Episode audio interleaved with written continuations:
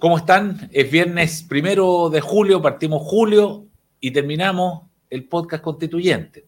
Como ustedes pueden ver, estamos eh, en nuestro estudio con eh, Marcela Cubillo y Germán Concha después de un año de haber hecho este podcast eh, por Zoom. Pasamos por todas las posibilidades con la pandemia, etcétera, etcétera, pero ahí estuvimos fielmente todas las semanas con el contenido, con el análisis del proceso constituyente, de lo que hacía la convención y hoy día, cuando estamos ya en la víspera del fin de este proceso, eh, decidimos juntarnos aquí en el estudio con, con Marcelo y con Germán para despedir este ciclo. Eh, no sabemos si es que vamos a tener que iniciar un nuevo ciclo, no es descartable para nada, pero por ahora, con el fin del trabajo de la Convención Constitucional, nosotros también hacemos un cierre a este, eh, a este programa y por eso que hemos querido estar en el estudio con nuestros invitados. Marcela, ¿cómo estás? Germán, ¿cómo les va? Bien, Muchas gracias de nuevo por estar con nosotros. Y vamos a hacer la tradición de pedirle a Marcela que nos diga cuáles fueron para ella eh, los temas relevantes de la convención que justamente esta semana termina su trabajo. Marcela. Bueno, muchas gracias, Eduardo, y bueno, gracias, Germán, por este año que hemos compartido acá en este podcast analizando la convención. Esta semana, el martes, era la votación en el Pleno de lo que, había, eh, lo que se había aprobado en la Comisión de Armonización. Em, y la verdad que ahí pasaron distintas cosas. Primero, nada relevante de cambio de contenido. Lo que siempre dijimos, la Comisión de Armonización no tenía atribuciones para cambiar contenido. Entonces, esto que la gente esperaba, esta Comisión de Armonización, lo único que hizo la Comisión de Armonización es cambiar órdenes, ponerle nombre a unos capítulos y ponerle número a los párrafos del texto pero la verdad que cambio de contenido no hubo ninguno el, martes. Em, pasó además que esta semana la convención termina como empezó también, con trampas, con abusos reglamentarios, con discrecionalidad, de dos maneras. Primero, el martes, cuando se termina de votar, la constitución es muy clara, la que regula el proceso constituyente, en decir que con la última votación se acaba el proceso y se disuelve la convención. Em, bueno, y nos encontramos el martes que no quisieron disolver la convención el mismo martes, eh, la presidenta Quintero hace un largo discurso agradeciéndole a todo el mundo, funcionarios, convencionales, eh, a todo, pero después al final termina diciendo se suspende la sesión hasta el próximo lunes. ¿ah? Entonces dejan suspendida la sesión para que el próximo lunes, en el fondo todavía, eh, bueno, ahí nosotros hicimos el punto porque es muy raro, o sea, no sé, me imagino que es para mantener ciertos gastos también pagados por la convención, de asignaciones, de hoteles, de lo que sea, hasta la ceremonia del, del lunes, pero lo lógico es que esto se debiera haber disuelto el martes. Bueno, pero aparte de los gastos, había otra razón más, que ayer nos enteramos que la, la directiva decidió eh, meterle mano al texto. Eh, puede ser una cosa muy menor, pero, pero el tema es complicado. ¿No es cierto? Ayer la mesa directiva decide cambiar eh, un artículo en algo de contenido, ¿no es cierto? Que es un cambio en que en este famoso artículo que exige el consentimiento de los pueblos originarios para cualquier asunto que les afecte, eh, cambian la nomenclatura de pueblos preexistentes a pueblos indígenas. ¿ah? Eh, supuestamente es para excluir al pueblo tribal afrodescendiente, porque sería pueblo preexistente, indígena, da lo mismo, el punto.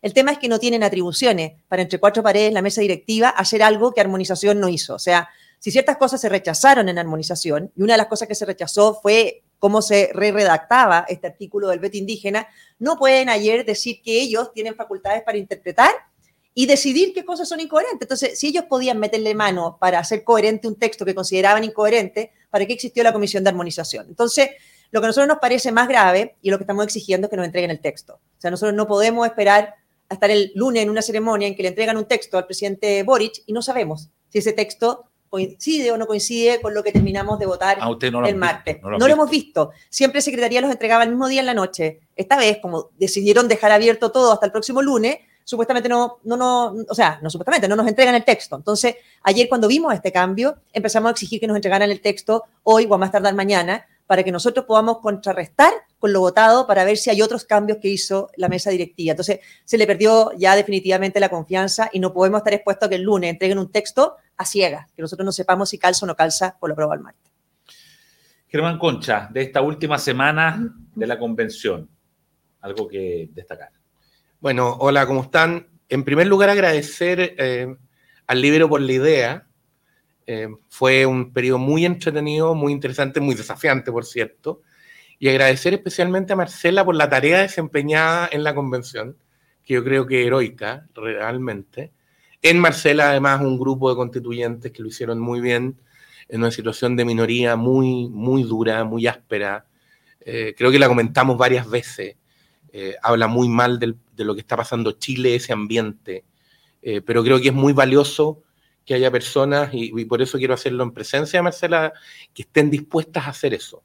Creo que vale mucho en Chile. Así que gracias, Marcela, y gracias en ti a muchos otros convencionales no quiero mencionarlo porque seguro que se me olvida alguno, entonces después me va a decir, ¿por qué no me mencionaste a mí? Dicho eso, creo que lo del veto es un tema que nos va a perseguir institucionalmente, porque tú puedes tener sistemas de reforma más complejos o menos complejos, pero eso se resuelve de otras maneras, se resuelve con quórum, se resuelve con plebiscito, se resuelve si quieres endurecer los sistemas, que es una discusión en sí misma aparte pero utilizan mecanismos objetivos y abiertos a todos, que sean parte de un sistema institucional razonable, no en que tú dices, mira, esta persona, por tener una cierta condición, le voy a dar un, estatuto especial con el cual lo que estoy haciendo es romper la igualdad ante la ley al final de cuentas, digamos.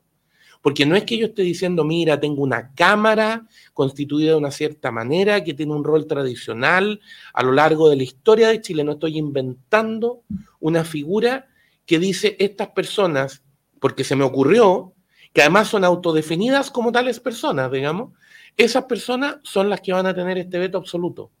Porque además es un veto absoluto que no es, no es, eh, no es superable de ninguna manera. En general, los vetos absolutos, eh, para que se entienda técnicamente, es decir, el veto que no puede ser superado por ninguna votación en sentido contrario, eso corresponde al soberano directamente. El único que tiene, puede tener una atribución de esa categoría es quien tiene la soberanía en sí mismo, porque es el que puede decir no. Por eso que todos los sistemas de veto, cuando tú tienes, por ejemplo, una discusión entre el presidente y el Congreso, y el, el presidente quiere vetar en el sistema actual una ley aprobada por el Congreso, el Congreso puede imponerse al veto del presidente si aumenta la votación. El quórum. El quórum, si tiene más votos a favor. ¿Por qué? Porque ni el presidente ni el Congreso son el soberano en sí mismo. Representan al soberano porque han sido elegidos por el soberano, etc. Entonces ninguno puede llevarse el sistema como si fuera propio. Eh, aquí lo que hiciste fue decirle a alguien, usted va a tener una atribución que es del soberano. Si esto es muy grave institucionalmente es de las cosas más graves que se han visto en esta discusión. Marcela Cubillos, estamos terminando este, este ciclo, así lo vamos a denominar, del podcast constituyente. Eh, y en este programa final de ciclo me gustaría pedirte eh, un balance. Yo sé que eh, tenemos poco tiempo, pocos minutos, pero si tuvieses que ordenar un poco tu mente y decir, a ver, mira, estas son las, el balance que yo hago, las cosas relevantes, las cosas más graves o las más importantes o las mejores, no lo sé. ¿Cuál sería tu balance? Al primero que es un proceso que fracasó en su objetivo, ¿no es cierto? Esto surge porque Chile tiene una división de los chilenos en torno a la constitución y al tema constituyente. Eh, y supuestamente esto era para zanjar eso, y claramente no lo zanjó. estamos terminando más divididos eh, que antes. Y, cualquiera sea el resultado, ¿no es cierto? Si el apruebo ganara por pocos votos, eh, no soluciona el problema. O sea, va a seguir con una constitución que gran parte de los chilenos se siente excluida de ella, por lo tanto no soluciona ese problema. Y en temas de fondo a mí me parecen varias cosas que son graves, ¿no es cierto? Eh, primero, es una constitución que viola la igualdad ante la ley de principio a fin, que es la esencia de cualquier eh, democracia liberal y de los avances de la civilización, ¿no es cierto? Al darle a un grupo, por su etnia, privilegios a lo largo de todo el texto a lo largo de todo el texto, o sea, no solamente con este veto, eh, sino que con cupos asegurados, con un derecho de vivienda especial, de propiedad especial, en salud, en educación, etcétera. Entonces, viola la igualdad ante la ley, se pone a un grupo de chilenos en razón, con privilegio, por razón de su etnia. Eso no lo conocíamos, no está bien y me parece que es muy grave. En segundo lugar, eh, otro de los objetivos, ¿no es cierto?, que tenía esto era darle más poder a los ciudadanos. Supuestamente el estallido apuntaba a eso, más poder para la gente. Y lo que hace es quitarle poder a la gente y darle más poder a la, política, ¿no es cierto? Concentrando el poder en esta Cámara Única Plurinacional sin contrapeso, en que la mayoría, si quiere, se lleva la pelota para la casa. O sea, la mayoría no tiene los contrapesos adecuados y eso es muy grave para una democracia, porque si no vamos a instalar lo que hemos visto ahora en la convención, la arbitrariedad, que una mayoría puede hacer lo que quiera sin contrapeso adecuado. Y yo diría que quizá el único tema que a mí me gustaría como de fondo social ciudadano destacar, eh, dada la crisis que tenemos hoy día en materia de violencia y delincuencia, Es increíble que se haya aprobado un texto que quita herramientas al Estado para enfrentar la violencia, cuando debiéramos estar haciendo todo lo contrario, ¿no es cierto? O sea, uno escucha al presidente Boric en Arica y dice, bueno, lea el texto que hizo que hicieron sus amigos, porque usted está diciendo que va a enfrentar la violencia con todas las herramientas del Estado. Bueno, el texto de sus amigos le está quitando herramientas al Estado, ¿no es cierto? Impidiendo que las Fuerzas Armadas tengan un rol interno, no se aceptó crear una defensoría de las víctimas, carabineros pasa a ser una institución civil, se elimina el estado de emergencia. Entonces, a mí me parece que, incluso en las, en las demandas ciudadanas más sentidas, fracasa. O sea, no soluciona los problemas que tenemos y genera problemas nuevos. La misma pregunta, Germán Concha. Balance del proceso constituyente. A ver, en la forma yo creo que lo más grave es que es un proceso que está marcado por la violencia, desatada, digamos, en todo, en su origen, eh, en esta suerte lo hemos conversado, en esta suerte como de chantaje permanente respecto de si no votas tal cosa, entonces quemamos el país, después si no elige a no sé quién, entonces quemamos el país, entonces después, y, todo es vinculado a la, a la violencia eh, la convención, que lo primero que hace la mayoría que la, que la hegemonizó, es rendirle culto a prácticamente a este proceso de violencia que no solo es muy grave por eso, sino que además es un atentado directo contra la institucionalidad chilena. También lo hemos dicho. Es como plantear que Chile hasta el 18 de octubre del 2019 estaba ocupado por un país extranjero y por lo tanto había que liberarse. No habían invadido los marcianos, no sé quién, digamos y entonces había, y, por lo tanto toda esta violencia no afectó a chilenos. O sea, no hay personas dañadas, ni bienes de personas que pueden representar su vida, su esfuerzo, no, no. Se atentó contra los marcianos que nos estaban atacando. Entonces, todos los que hicieron esos actos de violencia merecen premio, reconocimiento, que es una cosa que yo encuentro que es gravísima y que institucionalmente a Chile le va a costar recuperarse. Porque cuando tú cruzas ese umbral, cuando validas la violencia, abres una puerta, desatas unos, unos demonios, por decirlo de alguna manera, que cuesta mucho devolver eh, hacia adentro, digamos, y controlar otra vez. Porque, porque los seres humanos no somos perfectos, entonces ni, ni vamos a hacerlo.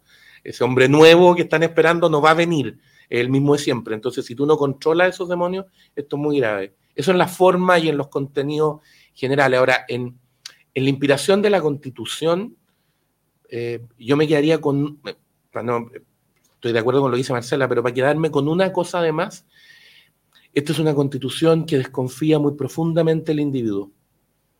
Es profundamente estatista.